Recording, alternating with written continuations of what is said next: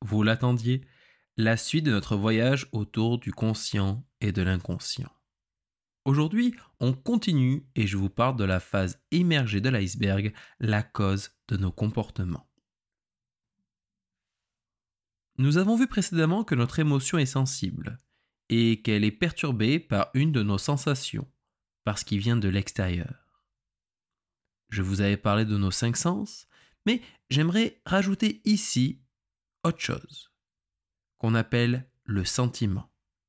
Certes, le sentiment n'est pas à proprement parler une sensation, mais son impact mérite d'en parler et de l'associer à nos sensations.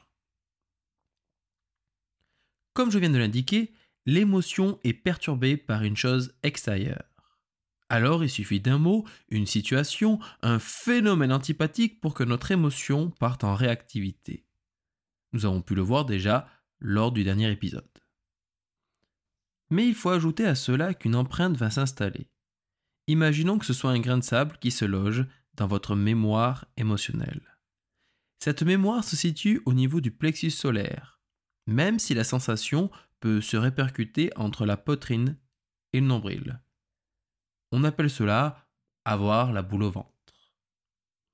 Alors un grain de sable s'installe, j'ai envie de vous dire, pas grave.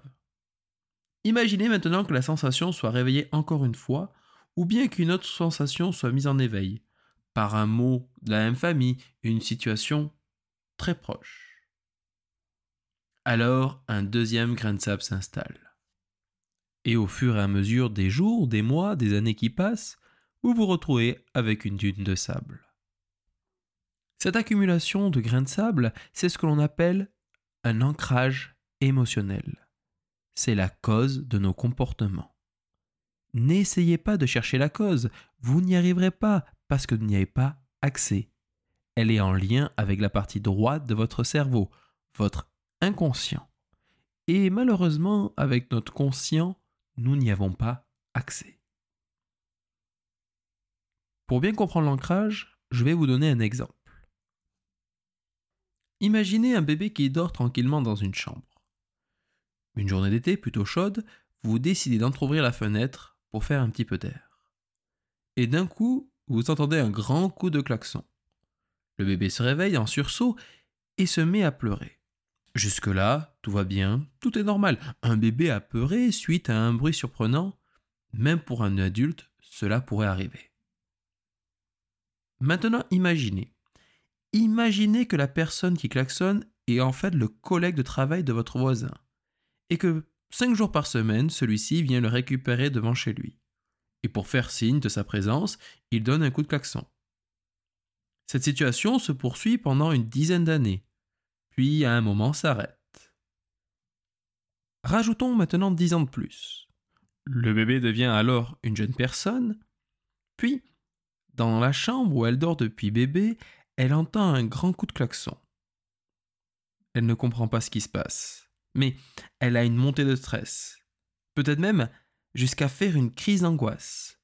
La sensation au niveau du plexus s'active, la gorge noue, la poitrine est serrée. Que vient-il de se passer?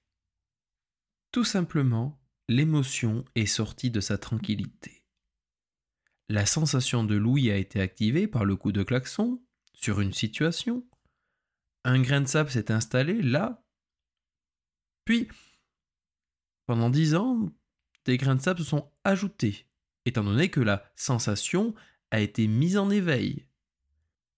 Puis dix ans se sont passés, où tout est resté figé, comme mis en pause. La sensation peut encore être éveillée. Il a suffi d'un nouveau coup de klaxon dix ans plus tard et là, paf, tout explose. Mais avec ce cumul, un comportement s'est installé. Alors ici, je prends un exemple simple pour comprendre. Mais si vous racontez votre vie, vous ne pouvez savoir que c'est un coup de klaxon, ou du moins la sensation qui s'est greffée sur une situation. Alors ne cherchez pas. Cet ancrage est la cause de nos comportements que ce soit le stress, les angoisses, le manque de confiance en soi, qui derrière peut nous amener à la cigarette, l'alcool, les troubles alimentaires, du sommeil, ou bien des douleurs, des douleurs physiques bien évidemment, ou encore des problèmes de peau tels que l'eczéma ou le psoriasis. Il y a toujours une cause. Traiter un comportement sans traiter la cause est comme un coup d'épée dans l'eau. C'est en cela que la pratique de l'hypnose thérapeutique est utile. Nous pouvons par la suggestion hypnotique s'adresser à votre inconscient, mettre en éveil cet ancrage et surtout s'en débarrasser. Bien évidemment, nous n'enlevons pas toute votre histoire émotionnelle, mais avec une séance, vous pouvez retrouver un certain équilibre. Alors dit comme ça, c'est facile. Parce que c'est aussi facile que ça. Tout simplement parce que c'est votre inconscient qui travaille. Et lui, il ne se pose pas de questions, il exécute. Cela est vrai tant que l'ancrage est lié à nos cinq sens. Mais rappelez-vous, au début, je vous ai parlé d'autre chose. J'ai ajouté le sentiment. Et lui, il va mettre le bazar dans toute notre histoire. Nous verrons dans le prochain épisode ce qu'est le sentiment, comment y prendre la place et surtout son impact au niveau de l'ancrage. Merci beaucoup pour votre attention et si vous avez aimé l'épisode, je vous invite à suivre ma chaîne, à partager et bien évidemment vous pouvez retrouver plus d'informations dans mon livre La clé de la réalisation de soi, comprendre, changer, s'élever. Je vous dis à très vite pour la suite de notre aventure sur le fonctionnement de l'être humain.